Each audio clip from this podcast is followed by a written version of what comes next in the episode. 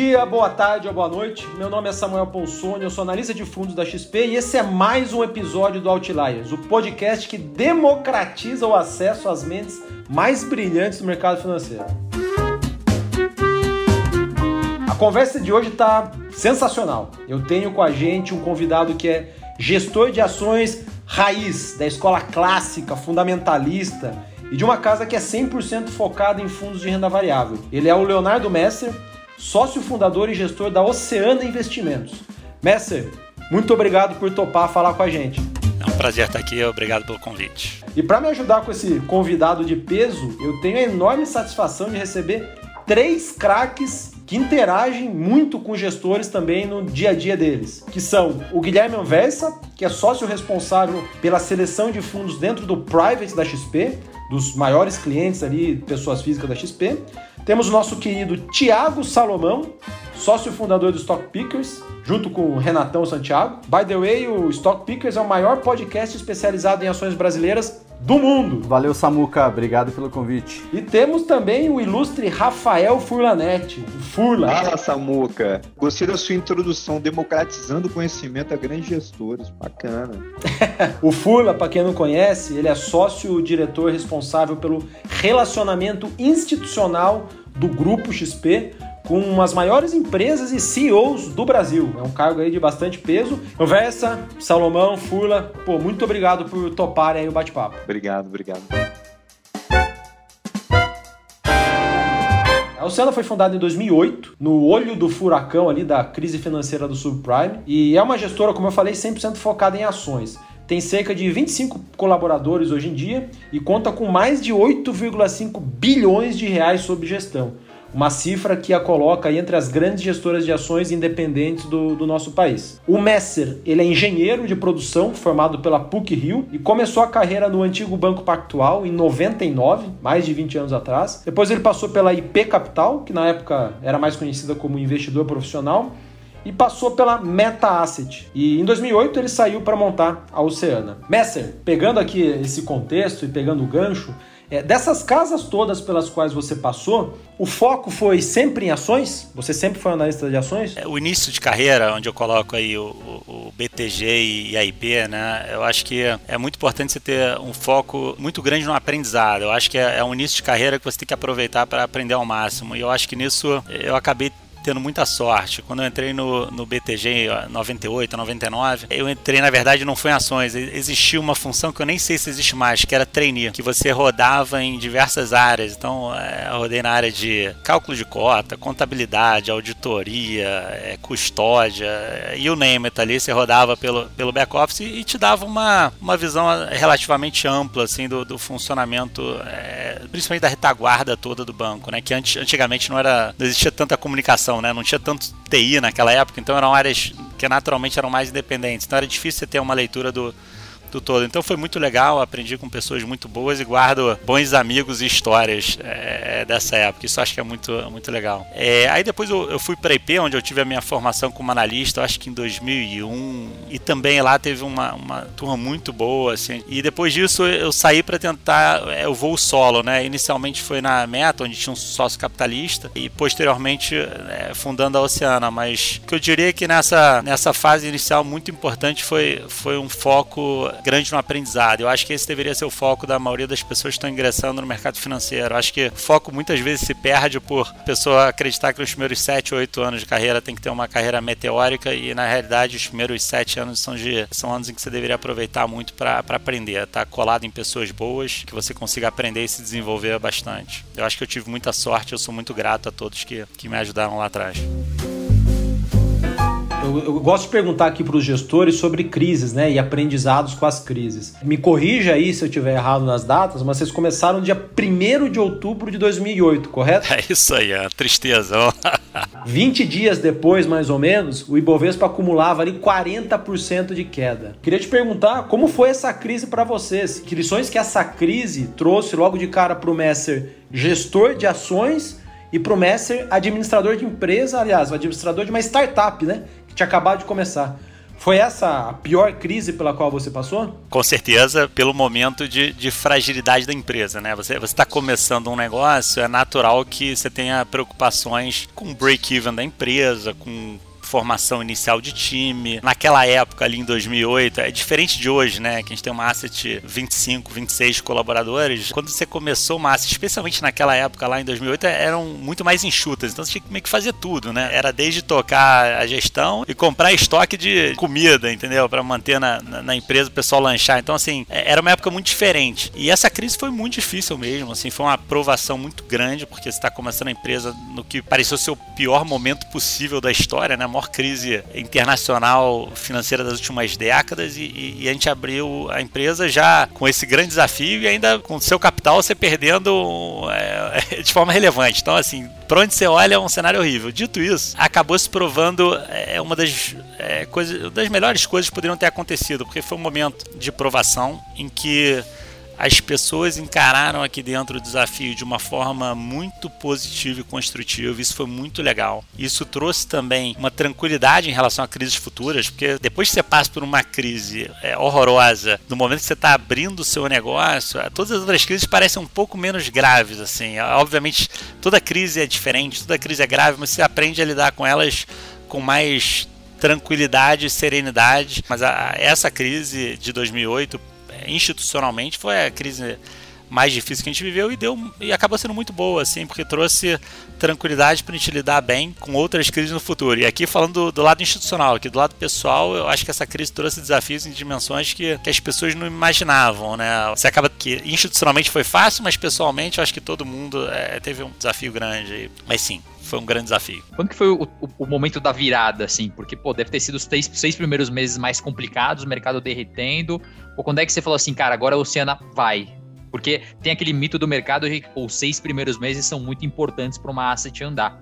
Em tese, você quebrou um pouco desse mito, porque os seus seis primeiros meses são dos, dos seis piores meses da história. Eu não sei se os primeiros seis meses, assim, que é, é, é eu sei que o mercado está com muita asset nova e os períodos estão ficando mais curtos que as pessoas estão olhando, assim, mas a impressão que eu tenho é que os primeiros três anos da asset são, são um período muito jovem ainda da, da empresa. Então eu olho para a Oceana em 2009, 2010, eu ainda vejo uma empresa super jovem e super frágil ainda é, naquela época. Assim. Então, o momento que eu acho que, que começou a, não diria virada, mas a gente começou a ganhar conforto é à medida que a gente foi é, executando a nossa filosofia de investimentos ao longo de 2009, 2010, 2011 e os resultados foram vindo. Então, à medida que os resultados foram vindo e os clientes ganhando dinheiro, esses clientes foram botando mais dinheiro, amigos desses clientes foram botando mais dinheiro. Ainda era um negócio mais artesanal que hoje, né? Hoje você tem umas máquinas, você liga que os inflows de captação são, são muito acelerados, que era diferente daquela época. Então, foi gradual e à medida que a performance foi vindo, nossos clientes foram ganhando dinheiro, as coisas foram indo naturalmente, assim.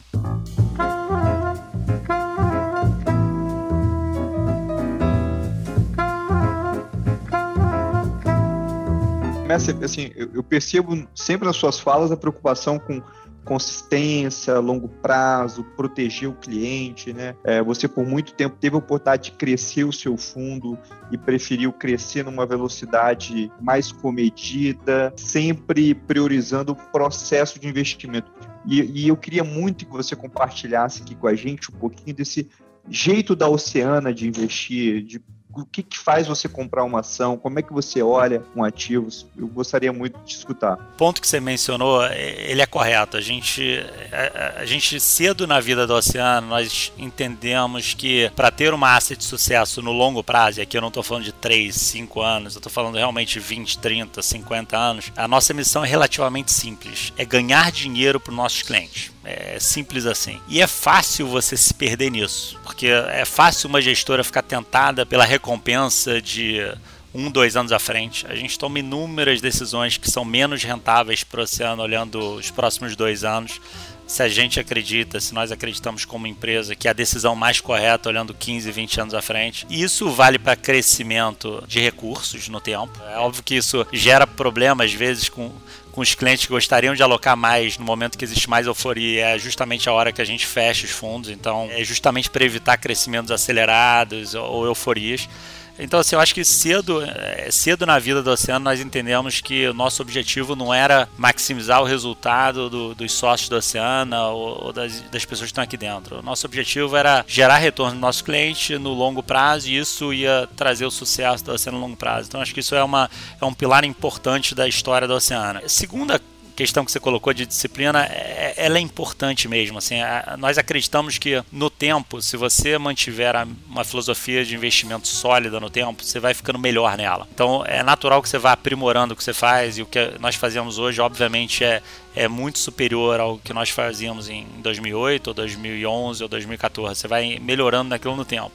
No entanto, ao longo do tempo, você vai tendo inúmeras tentações, inúmeros modismos. Basicamente, tudo que funcionou nos últimos 18 meses vão ser o novo modismo, assim, simples assim. Então, o que funcionou, existe uma pressão muito grande para você fazer. E eu acho que se manter alheio a, a modismos e pensar sempre no que faz sentido para o nosso investimento, tanto do nosso dinheiro como dos nossos clientes, é um pilar muito importante da Oceana. Assim. A gente entende que nós nos tornamos muito bons em fazendo investimentos da forma que nós fazemos, tentamos aprimorar isso no tempo constantemente, mas não sabemos fazer tudo. E, e muitas vezes existe uma pressão para você fazer tudo.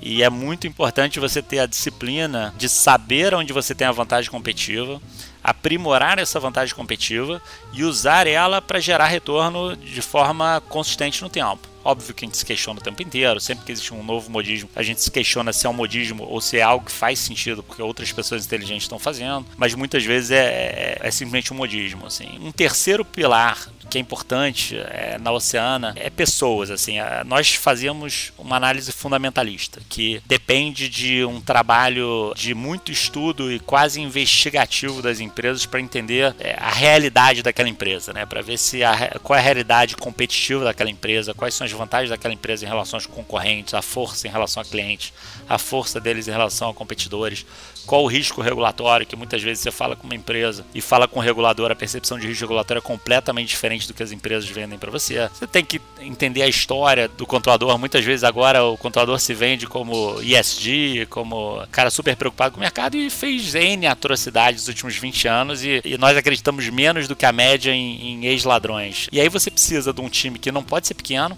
porque você tem uma gama muito relevante de, de setores na bolsa não pode ser um time inexperiente, senão você não consegue fazer o trabalho de campo de forma adequada. Então você precisa de um time numeroso, experiente e que rode pouco. E isso é um desafio grande, tá? É rodar pouco. Assim, muita gente troca analista o tempo inteiro e, e acha que está trocando seis por meia dúzia e na realidade você tem uma um tempo de aprendizado para a pessoa aprender a, a se adaptar à filosofia, aprender a trabalhar é, com a gente. Então, o turnover, assim, algum turnover inevitavelmente acontece, porque tem uma pessoa que não se adaptou bem à filosofia, ou eu não consegui extrair o melhor dela, ou eu coloquei, ou nós colocamos a pessoa no setor errado, ou demos um desafio grande demais para a pessoa e erramos a mão aí. Tem, tem vários motivos para não funcionar, mas o que a gente não pode, e nunca aconteceu, é perder um top performer dentro da Oceana para um competidor. Isso é o que não pode. Tem que ter uma meritocracia adequada, a pessoa tem que se sentir pertencendo àquele lugar, você tem que ser justo, não adianta a remuneração ficar concentrada no, nos maiores um, dois ou três sócios da empresa. Você tem que ter um ambiente agradável, senão as pessoas não aguentam trabalhar. Se tiver um ambiente completamente hostil, ninguém aguenta. Então, assim, a Oceana, uma coisa que, que eu acho muito legal é que ela ficou conhecida como uma empresa que as pessoas não gostam de sair muito. É uma empresa que tem pouca rotatividade, alguma vai ter, mas é uma empresa que, se, se você observar, a maioria até quando a gente está entrevistando, fala, pô, o que eu acho interessante da Oceana é que a gente vê pouca gente querendo sair da Oceana, sempre o pessoal vai ficando aí 5, 10 anos, 15 anos. Então isso é, isso é, isso é muito legal, assim, e é, e é um pilar importante, tá?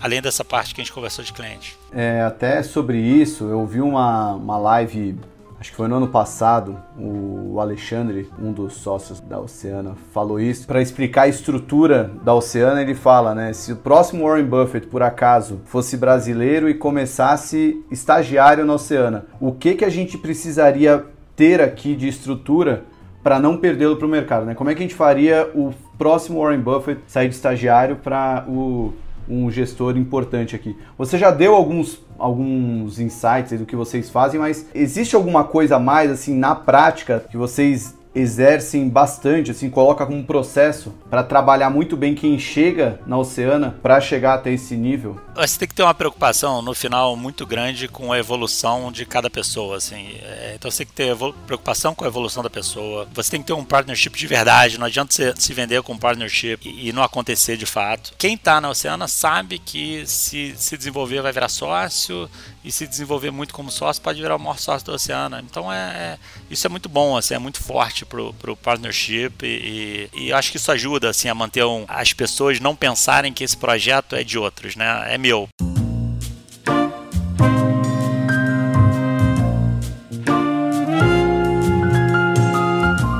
Mas vocês destacam no site da Oceana uma frase do, do Paul Samuelson, né, que investir deveria ser algo monótono, como ver a grama crescer, né? Se você quer emoção, pega 800 dólares e, e vai para Las Vegas. Essa frase mostra um pouco da forma que vocês investem, né? Um pouco mais nesse, nessa linha, mais uma, um perfil velho investor. Tá mais difícil ser, ser velho investor com toda essa injeção de liquidez que a, que a gente tem visto no mercado?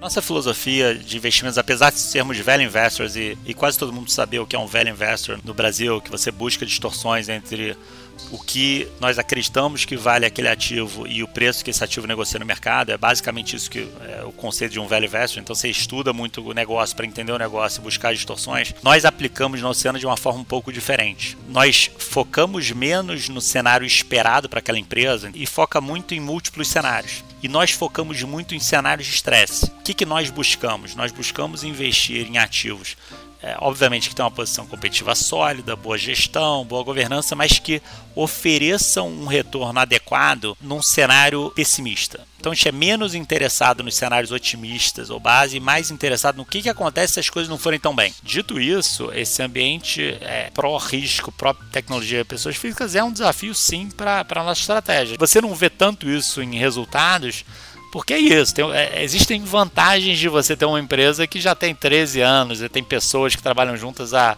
há 8, 10, 13 anos juntos. Obviamente você vai, se você usar o tempo de uma forma inteligente a seu favor, você consegue ir melhorando a empresa para ir razoavelmente bem, mesmo em desafio, em, em, ambientes super desafiadores. Mas a verdade é que esse ambiente pró-tecnologia e, e, e em que as pessoas fugiram um pouco dos ativos é, menos charmosos, não é, uma, é algo que ajuda a nossa estratégia definitivamente. Assim, foi. Eu brinco aqui dentro que a sorte que a gente tem é que a gente pegou esse ambiente mais desafiador com o time tinindo, com pessoas que a gente conseguiu trazer para cá para cena brilhante, que trabalham bem juntas. Coisa tá funcionando bem, mas não sei se, se a gente encarasse esse ambiente de mercado ali em 2010, 2009, se, se a gente conseguiria ser bem sucedido dessa forma, entendeu? Começa das cerca de, você falou de time aí, das cerca de 25 pessoas que estão com você, quantas que são dedicadas à análise barra gestão? A análise e gestão acho que são 15 que hoje estão ligados a mim. E, e, é engraçado que esse número é um número que vem sendo crescente no tempo, tá? Se você pegar a Oceana em 2008, a gente começou com 5 pessoas, se não me engano, no time seis pessoas. E, e, tem sido uma crescente no tempo. É difícil crescer muito rápido, porque você tem um trabalho de aculturamento, então você tem, você tem que contar com, com as pessoas nisso, mas é, é algo que cresceu, foi crescendo no tempo e eu acredito que vai continuar crescendo. Falo muito internamente. É que o nosso negócio se torna mais difícil a cada cinco anos que passa. E se nós não estivermos melhorando, a gente, a gente fica para trás. Então, assim, eu acredito que os próximos 13 anos, que, que, que a Oceano já teve 12, 13 anos de vida. Eu acho que os próximos 12, 13, eu espero que sejam tão bons quanto. Mas se a gente ficar parado, a gente vai ficar para trás, porque o nosso negócio vai ficando mais difícil. Só uma outra pergunta aqui com relação à equipe. Dessas 15 pessoas aí, mais ou menos, é, existe a figura do co-gestor? Ou você. Como que é a tomada de decisão? É você que, que, que que é o responsável em última instância por todos os produtos? É, no papel eu sou a, a, a voz final de todos os fundos. E se, se houver uma discordância, eu sou a palavra final. E isso ocorria também na prática ali em 2008, 2009, 2010. Mas o que acontece na realidade? A realidade é que depois de, do time, você tem um time que está trabalhando 6, 8, 10, 12 anos, ele vira meio que uma cogestão. Ok, eu ainda tenho a palavra final no papel, se tiver uma discordância, mas se você perguntar quantas vezes no último ano pô, o pessoal discordou de você e você fez o oposto ali, sei lá, eu não lembro, eu não lembro nenhuma vez. É natural. As pessoas que eu tenho, se, se, eu tenho ao meu redor pessoas altamente qualificadas que trabalham comigo há muito tempo e eu confio, você passa a ter uma troca muito grande. E, e, e você pega pessoas que estão aqui há 10 anos, eles já estão em reuniões de gestão há 10 anos. Então eles já estão cascudos não só nos seus setores, mas em outros setores também. Então a, o processo de discussão acaba que é, ainda no papel sou eu, mas na prática se você comparar com 10 anos atrás, a impressão que eu tenho é que parece cada vez mais com gestão e cada vez menos com, com gestão. É, e eu imagino que isso aconteça muito. Em, é porque a grande maioria das assets é, é mais recente, está tá sendo criado, mas se você conversar com assets que tem 15, 20, 30 anos, eu chutaria que o modelo de gestão, por mais que ainda esteja no papel, ele vai ficando mais parecido com, com, com cogestão no tempo, à medida que você tem pessoas sêniores trabalhando por muito tempo com você. Eu queria saber e agora, né? O que, o que, quais são os fatores que levaram a Oceana nesse sucesso e o que, que você vê de vantagem competitiva daqui para frente? O que, que, é o que vocês vocês estão fazendo aí para o sucesso da empresa nos próximos anos? A gente tem que trabalhar muito os, os mesmos pilares, né? O primeiro que eu falei, essa, essa questão de estar tá sempre inquieto, de ter que estar melhorando, eu acho que é, é uma vantagem que as pessoas se perguntam menos do que deveriam. Eu acho que a gente se pergunta o tempo inteiro. Pô, o que, que a gente poderia estar tá fazendo melhor? O que, que a gente como a gente pode evoluir isso, eu acho que é algo que está no DNA da empresa, eu acho que nos ajuda muito. Pessoas, a gente tem uma rotatividade mais baixa, é uma vantagem que eu acho que é, é mais intangível. Essa disciplina de, de se preocupar em ter bons retornos para os clientes acaba ajudando muito no longo prazo. O fato da gente ter essa preocupação, eu sei que que, que, no curto prazo parece uma decisão ruim, mas traz uma vantagem muito grande. O cara que sai de 3 vai para 10, vai para 15, vai para 20, ele tá achando que é ok, porque, pô, vamos ganhar dinheiro, etc. Mas no final, tem uma hora que ele para e fala, pô, arrumei um problema para mim. Cresci rápido demais, com uma base de clientes que putz, entrou no oba-oba. E aí você não.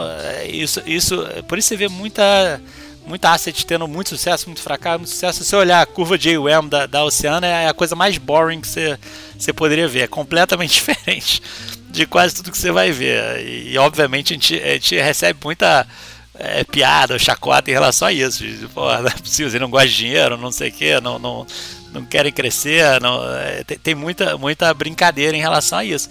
Mas é o caminho que a gente escolheu. A gente escolheu é, esse caminho. É, é o caminho que, eu, que, que eu e meus sócios nós acreditamos que é o melhor, olhando 15, 20, 30 anos à frente. E sabemos que é o caminho menos rentável olhando dois anos à frente. Mas o, no, o, nosso jogo, a nossa forma, e isso acaba se tornando uma vantagem competitiva. Eu sei que não parece. Da mesma forma que lá atrás, long short, quando a gente parou em 270 milhões, parecia uma idiotice, porque todo mundo foi para um bi meio, foi um desastre, todo mundo perdeu dinheiro, os clientes perderam fortunas ali em 2007, 2008, e, e no final a gente teve, sei lá, uns 5 clientes que agora pô, confiam na gente plenamente, são clientes desde lá de trás. Quanto que isso vale, pensando 30 anos à frente, de você criar parcerias de longo prazo, de altíssima confiança?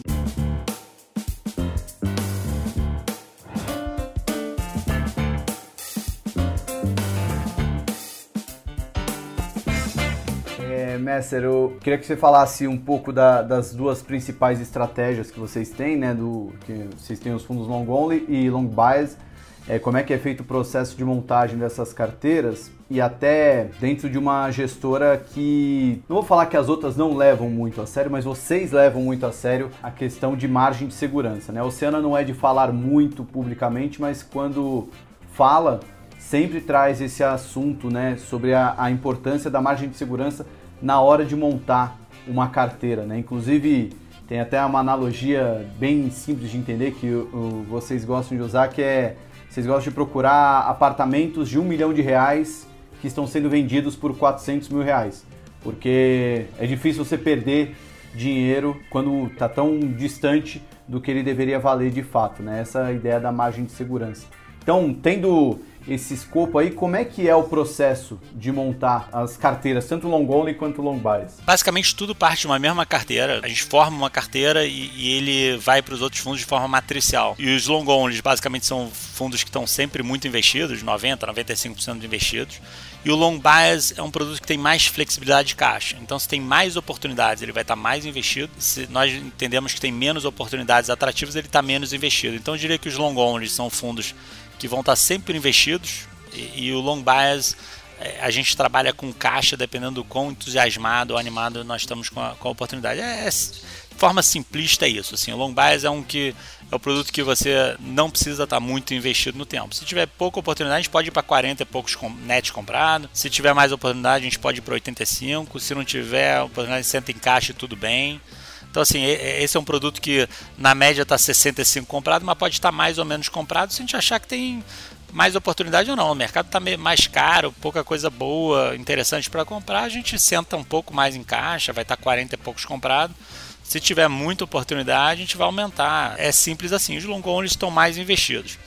Sobre margem de segurança, assim, só, só evoluindo mais. Só uma dúvida aqui antes da margem de segurança a carteira comprada do long only e do long bias, as carteiras elas são exatamente as mesmas e só mudam os tamanhos ou tem alguma diferença? É, ela é matricial. Você pegar a carteira do long bias, a, a carteira core é, é, a carteira que a gente bota um matricial para o selection para estar tá totalmente comprado. O valor FIA tem alguma coisa de preocupação com benchmark, mas é assim, o grosso da carteira ela, ela, ela flui para os para os dois fundos. Até porque se você começa a ter muitas carteiras diferentes, e a gente já teve isso, tá? Se você pegar lá em 2012, 13, a gente já teve, tinha long short, tinha, você começa a ter muita carteira, é, muito independente, dá muito trabalho. Então isso aqui é algo que a gente já testou, já viu viu que não funciona tão bem e dentro dessas evoluções que a gente conversa, né, como melhorar no tempo, teve um momento tempo que a gente falou, não, a gente precisa de uma estratégia que alimente tudo de forma matricial. E margem de segurança, a questão do apartamento de 1 milhão por 400, qual é o grande conceito por trás, né, da, da margem de segurança? Assim, se você compra um ativo que você sabe que mesmo no estresse, eh, obviamente a gente usa a analogia do apartamento porque é muito simplista, né, mas imagina um apartamento de 1 milhão que você sabe que se estiver errado vale 700 e comprou por 400. É, é, é difícil perder dinheiro. Para ações, a gente meio que usa isso, apesar de ser obviamente mais complexo, né? Mas você está comprando um ativo que você sabe que no caso estresse vale X, se o mercado está te oferecendo 80% de X, que é o que vale no cenário de estresse, é um bom investimento. E por que, que isso é importante? Porque o Brasil ele é um país que vive muitos ciclos, muita volatilidade e muita incerteza. Se você está comprando ativos que você sabe que tem posição competitiva sólida, bons executivos, boa governança num bom preço, na hora que vem o estresse, ao invés de entrar em pânico, você consegue comprar mais. E tem sido esse o padrão em quase todas as crises. Porque como nós estamos comprando papéis sólidos, na grande maioria do, dos ativos são ativos que aguentam tempestades furiosas, o que você vai ter no tempo é que na crise, geralmente você vê todo mundo em desespero, e na média a gente está aumentando. Foi assim Temer, foi assim no Covid. A gente, a gente aumenta na hora que a maioria do mercado está tá tirando risco. Isso a gente só consegue fazer porque a gente compra ativos em que, mesmo em cenários pessimistas, a gente aguenta o tranco.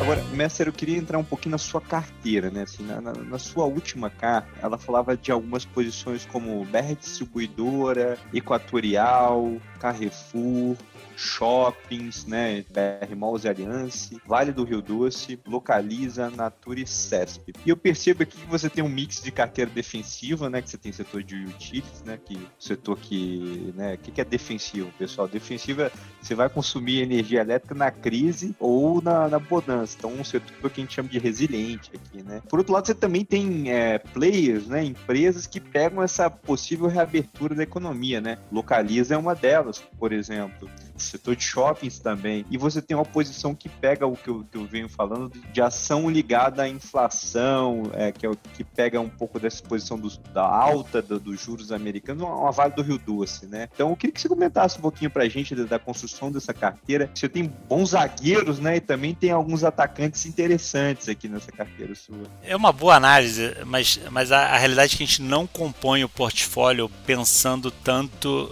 dessa forma macro. Assim. O que a gente compõe, o portfólio, se você pegar a característica dessas empresas, são empresas que nós entendemos que são de muita qualidade, com uma posição competitiva muito boa, uma boa gestão, o, é, o potencial de melhoria de gestão e, e, um bom valuation, assim, um nível de preço atrativo. Então, é, e são empresas que, que ficaram meio largadas, assim, é, relativamente baratas. Então, se, se você vai pegar o, os ativos como um todo, né? Pegando a lista que você falou, Equatorial, é, ela ficou um pouco largada porque teve alguns processos de crescimento em, que ela não conseguiu levar alguns ativos, um ativo de saneamento, e o mercado acreditou que a Equatorial é, é, não, não seria capaz de entregar crescimento mais. E é uma empresa que, que sei lá, está no portfólio há tamanhos diferentes, né? Sei lá, desde o início do oceano ela está em tamanhos diferentes. É uma empresa de qualidade, boa gestão, que aloca capital de forma inteligente. Eles conseguem alocar bem capital quando oferece oportunidade e, e, e, e segurar o capital quando a competição é racional e que ok, eles tentaram algumas alternativas de crescimento, a competição se demonstrou muito acirrada no passado, eles tiraram o pé, assim como colocaram o pé. Então assim, e tinha um retorno interessante porque todo mundo começou a olhar Equatorial como um case meio boring, sem muito crescimento. Carrefour parecido, tá? É, agora teve a aquisição do grupo Big, obviamente trouxe uma um, alguma valorização, mas é, Carrefour era uma empresa que é líder no setor de varejo de alimentos no Brasil uma boa gestão, eles têm os ativos próprios, né? Porque as pessoas não prestam muita atenção nessa questão de terreno e ativo próprio, porque ela, ela deprime o seu retorno sobre capital empregado. Mas é muito estratégico, porque no vencimento desse ativo, você pode perder uma base relevante de ativos daqui a 20, 25 anos, 30 anos. Então, as pessoas não gostam muito porque deprime a foto de retorno de curto prazo, mas quando você pensa médio e longo prazo, é super estratégico você ter todos os terrenos do, do, da, dessa. Então é uma empresa que tem os terrenos, é líder, é uma boa gestão e que estava negociando barato, sei lá, 12 vezes lucro, 22. Agora subiu um pouco por conta do, da, da, aquisição do Big. Shoppings, você mencionou, né? É um ativo. Na verdade, o que chama atenção é, em shoppings é o preço, tá? É, tem desafios enormes, mas o, o preço dos ativos é, a gente andou aumentando um pouco a posição, é, é, você comprava os shoppings, é, os líderes do, do Brasil, você comprava os shoppings da BR Malls, Aliança ao, ao, ao, tijolo, né, ao preço que, que, ao que custa levantar os shoppings. Não é como você pegasse os shoppings lá na média BR Malls Aliança, você quanto custa levantar esse negócio é, é o que você está pagando por eles. É ex-terreno? É ex-terreno. Custo de construção apenas? De construção tijolo. Tô falando tijolo. Interessante. Agora subiu um pouco, tá mais do que isso. Mas a gente chegou a comprar tijolo. Então, a aliança tá, tava tijolo. Se você faz a conta certa, né? Tira os terrenos que eles têm, do, do valor de mercado, faz a conta detalhada, não a conta, não a conta simplista. A aliança a gente comprou abaixo de tijolo, BR Malls próximo a tijolo. Vou poder voltar aqui. Você pega a área, a área bruta locável, quanto que ele tem de área, multiplica, sei lá, gasta para construir, construir 5 mil reais o metro. Faz essa conta e aí você olhava na bolsa e falava assim: olha, tá mais barato comprar um negócio com o terreno operando.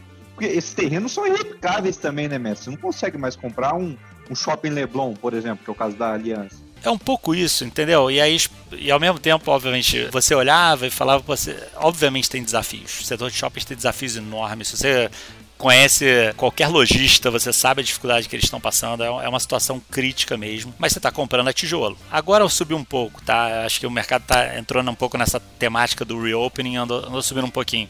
Mas era isso, você comprava tijolo. Então, é, era típico o conceito de margem de segurança com, obviamente, seus desafios que existem. Então, a forma que a gente constrói é muito olhando ativo ativo. Assim, você mencionou é, a, a, tese né, da, da, inflação reopening, a gente não pensa tanto assim. Ô, mestre, só para traduzir um pouco aqui, o que você está dizendo é que não são esses temas de reabertura ou de ser mais defensivo ou mais agressivo o setor que movimentam você e a equipe é muito mais o específico da empresa ali, por exemplo, o caso de shoppings, que é um exemplo bem emblemático. Você fez as contas lá super detalhadas e viu que para construir um shopping igualzinho no mesmo lugar, estava mais barato comprar ação, com o shopping já pronto, do que você montar do zero. É muito específico. Independente de você estar tá achando que a vacina vai ser, a vacinação vai ser mais rápida ou mais lenta, para você, o específico daquela empresa faz muito sentido. Vale a mesma coisa, localiza e por aí vai, que é o tal da filosofia bottom-up. É isso, né? Sim, é evidente que a gente está atento ao que está acontecendo no curto prazo. É, não é que, ah, tô comprando baixo tijolo, então, pô, vamos fechar o olho, ah, pô, o analista lá de cobre, pô, tira umas férias aí, vai pra praia, vai, vai curtir estamos comprando abaixo de tijolo, vamos descansar. Você tem que acompanhar o que está acontecendo no, no, curto prazo, os desenvolvimentos, inadimplência, como é que está a ocupação, a estratégia. Cada... Então, assim, você tem um trabalho de acompanhamento que é, que é, que é muito forte, mas a, vamos lá, o case por trás de cada investimento, no final, são empresas que nós acreditamos são sólidas e que o mercado está me oferecendo num, pra, num preço interessante. E tipicamente isso acontece em cases não temáticos. Quando é o que todo mundo quer, geralmente não é, não é barato, assim, não, não tem jeito, não vai ter mais segurança no, no, no ativo mais charmoso da bolsa.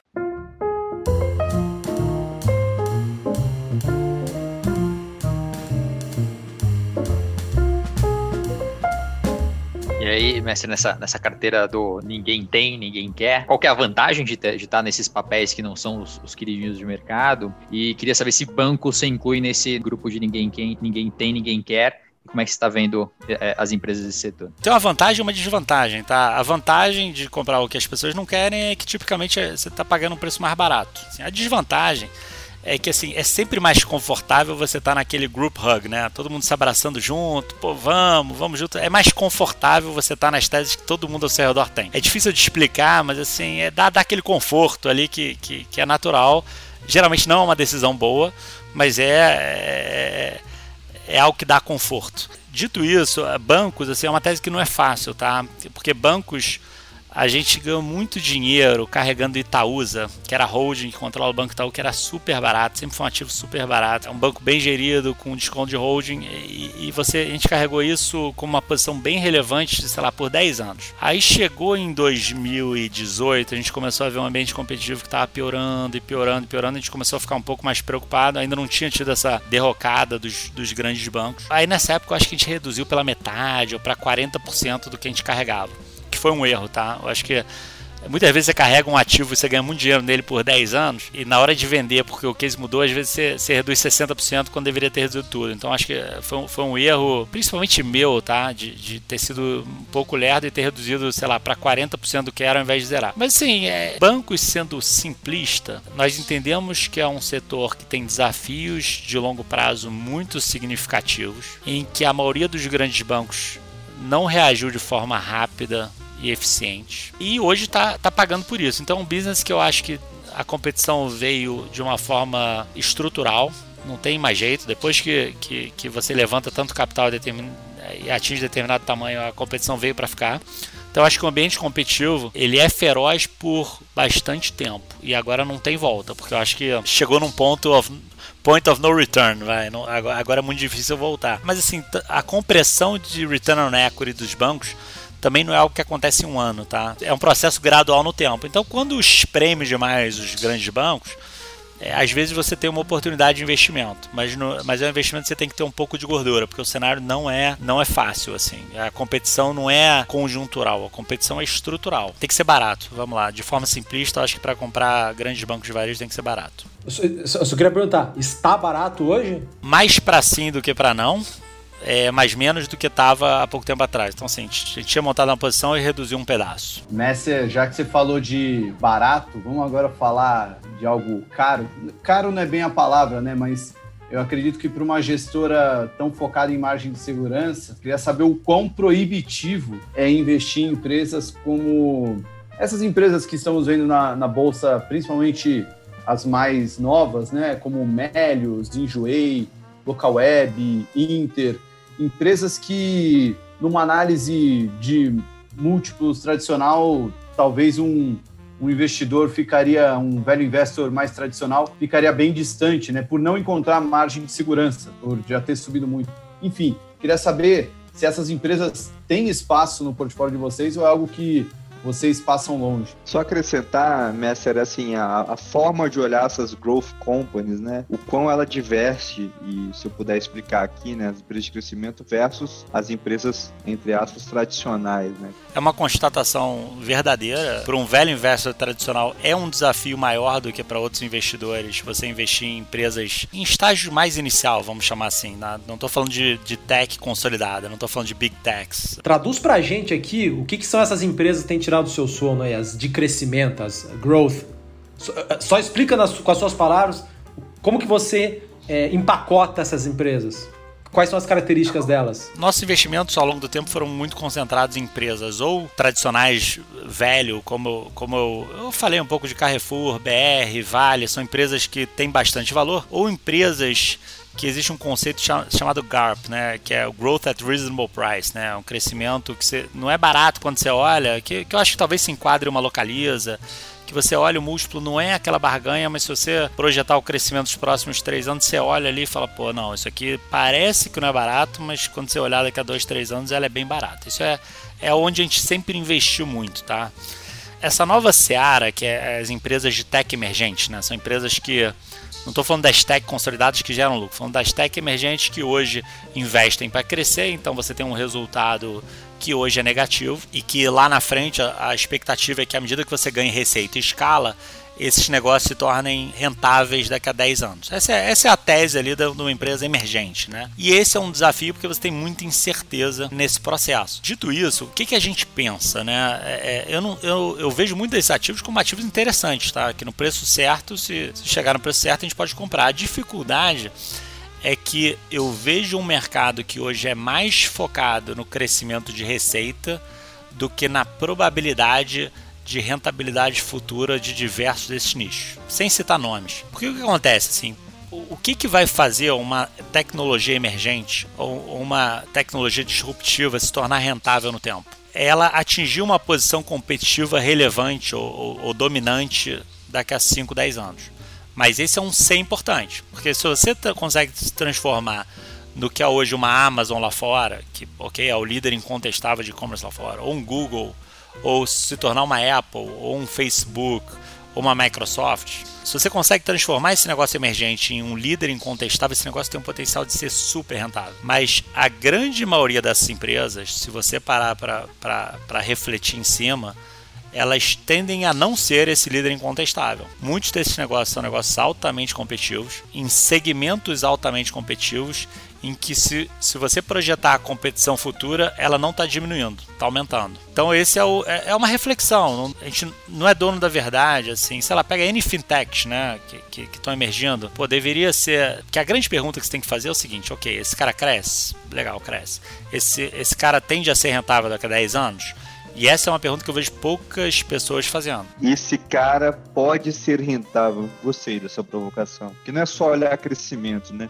Quanto que esse, quando que esse cara vai se tornar rentável? Né? E ser, né? E ser, porque vamos pensar filosoficamente. Porque a gente olha tech bastante. A gente tem olhado tech, obviamente tem que olhar, mas se você olhar a Amazon, por que, que você olha e fala por que, que a Amazon deveria ser rentável no tempo? Se você olhar, ele tem 40 e poucos por cento de market share, o segundo player tem 4 o cara tá, tá crescendo share ao longo dos últimos 10 anos, reloginho. Você tem um business de cloud, você, você olha aquilo, esque, esquecendo os outros business, pensa só o business de e-commerce. você olha aquilo e fala, pô, esse cara tá, tá com uma pinta enorme que se você projetar 10 anos à frente, ele vai ser o vencedor desse mercado. Tem determinados segmentos aqui que você olha e fala, pô, esse negócio aqui vai ser uma guerra. Acho existem segmentos que podem ser muito rentáveis no Brasil e segmentos em que nós não vemos essa essa probabilidade como a mais provável. Mas isso não quer dizer que a gente olha a tech com, com uma, de uma forma negativa. A gente só tem uma leitura que nós queremos comprar no preço certo e negócios em que nós acreditamos que a probabilidade de ser rentável nos próximos 10 anos é alta.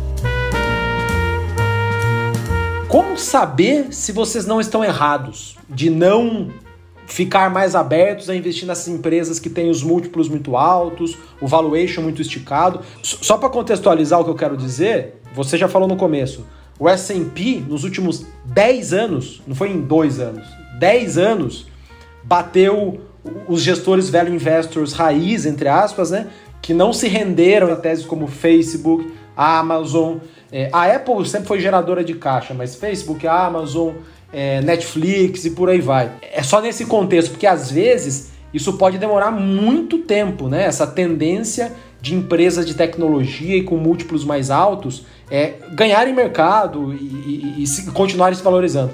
A forma que a gente vê, a, a resposta é muito simples é o seguinte: é, ok, nós temos dinheiros tanto interno como de muitos clientes que a gente pensa o seguinte: ok, nós, te, nós desenvolvemos muito bem a, a arte de, de, multiplicar nosso dinheiro no tempo no, no, mercado de ações sem correr grandes riscos de capital. Então, assim, pra gente, ok, essa forma que a gente faz é boa, funciona e, e pode ser que tecnologias inovadoras façam que, com que alguns ativos subam mais do que o que a gente tem. Óbvio que a gente estuda muito, né? olha o que está evoluindo tecnologia lá fora, o que está.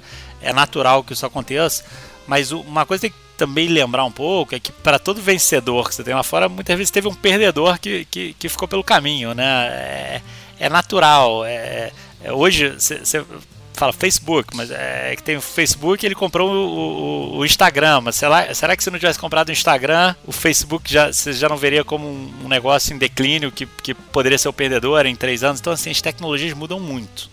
Mas você tem toda a razão se existe um player emergente que nós conseguimos identificar como um claro vencedor, sim, esse negócio pode ter um potencial de ser muito rentável no tempo. mas é um grande ser.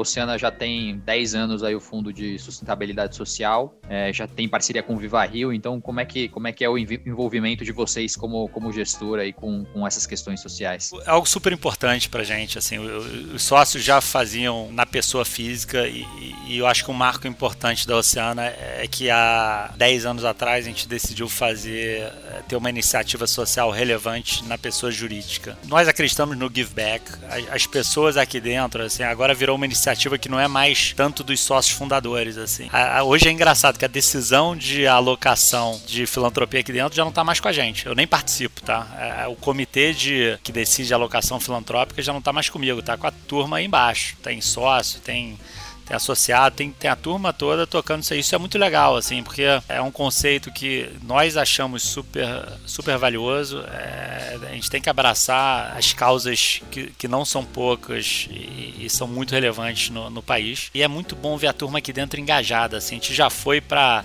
visitou favela, projetos comunitários, a turma aqui toda junta. Agora, agora não na pandemia, que a gente não pode, né? Mas a gente já visitou pô, alguns projetos em favelas. Isso é, isso é muito legal, assim, porque também mercado financeiro é meio perigoso, porque as pessoas começam a olhar muito só número e, e dinheiro. E eu acho que esse lado de, de filantropia é um lado que é muito importante na cabeça dos sócios e, se, e, e, vem se tornando cada vez mais importante para todo mundo aqui dentro. Assim, é um negócio que uma vez eu ouvi de um filântropo uma coisa muito interessante, assim, que a maioria das pessoas vê a filantropia como um lado dando para o outro, né? Você tem uma pessoa que tem o, a conta negativa, né? Você, você, você pagou e o outro lado teve teve o benefício. E na realidade é, acaba sendo um benefício para os dois lados, né? Porque quem precisa, obviamente, tem, tem o benefício financeiro e, e quem está ajudando, pô, sente que que tem uma recompensa não financeira, mas de ver o resultado de, de uma ação que faz muita diferença às pessoas, é muito legal. Assim, Viva Rio foi muito legal, a experiência.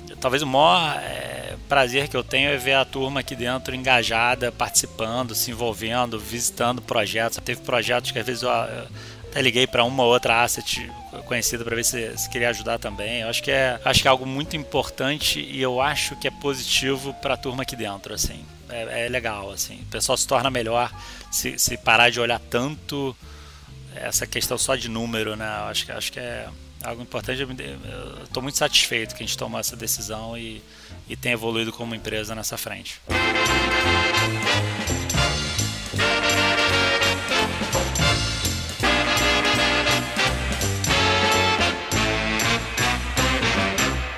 Queria te perguntar aqui, algo que também gosto de explorar com os gestores. Pô, você é um cara que manja alguma coisa de gestora, né? Você tá aí desde 99 nesse business de, de, de gestão, de, de análise de gestão. Se você tivesse que dar um conselho ou uma recomendação sobre o que olhar quando for analisar uma nova gestora. Eu, tô, eu mudei um pouco nos últimos episódios. As gestoras mais antigas, você olha o, o, o tempo jogando junto, você olha retorno, mas uma gestora nova que está começando o que, que você olharia se você eventualmente fosse alocar nessa gestora, ou o que, que você recomendaria para essa pessoa? Quais são os pilares, as coisas principais? É, assim, é, é, difícil, tá? Porque, obviamente, eu vejo muito da nossa experiência e do que, que eu acredito que foi importante para nós, mas existem várias formas de você, de você criar um negócio bem sucedido e podem ser formas completamente diferentes do, do que a gente fez. Para a gente, o que foi muito importante, acho que no tempo acho que essa visão de longo prazo e,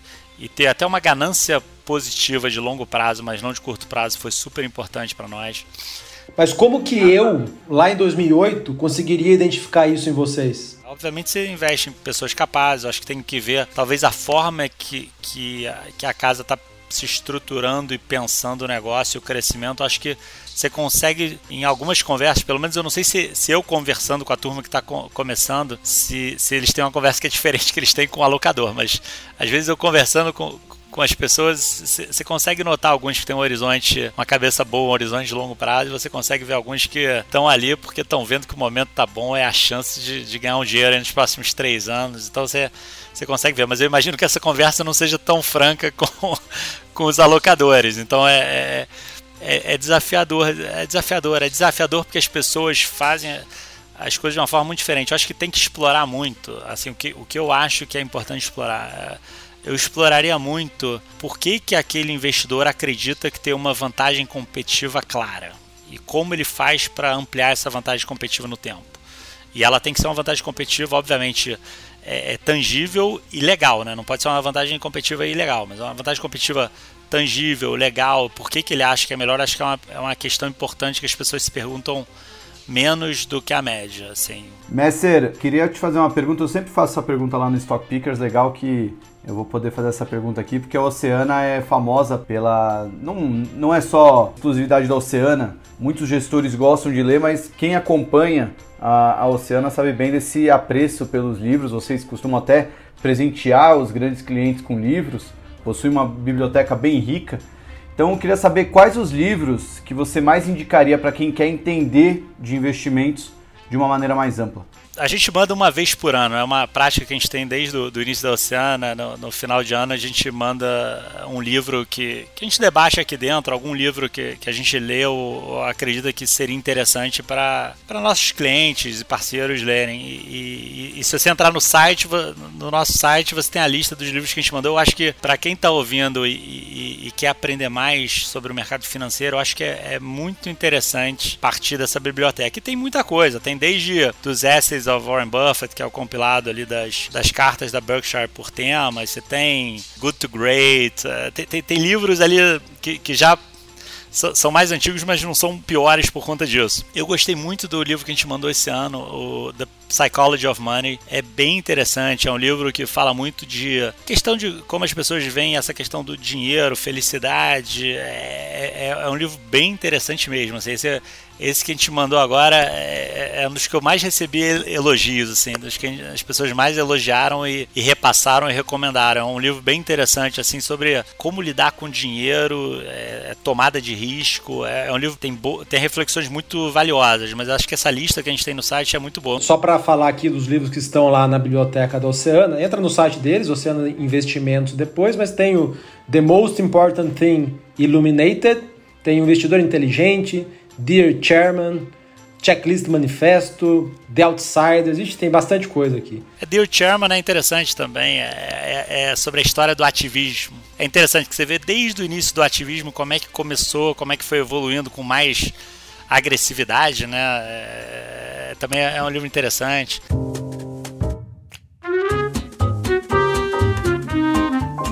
O tempo correu aqui pra caramba. Poxa, agradecer aí de coração a, a sua participação, foi muito legal. Tanto é que, porra, consegui, consegui movimentar aqui essas pessoas ilustres para me ajudar. Muito obrigado, cara, pela participação. Ah, foi um prazer, foi, foi, foi bem legal. Obrigado, obrigado pelo convite. Salomão, Valeu pela parceria aí. Valeu, Samuca, brigadão. Como eu te, como a gente falou lá no episódio do Howard Marks, o segundo melhor podcast desse mundão de finanças com certeza mas chegando perto do primeiro. obrigado. Qualquer coisa a gente já faz uma fusão daqui a pouco, aí vira todo mundo junto. E eu, Vessa, obrigado aí, cara, pela sua participação. Show de bola. Valeu. Furla, muito obrigado pela sua participação. obrigado, Furla. Obrigado, mestre, a todos aqui. Um grande aprendizado, mestre. Muito obrigado mesmo.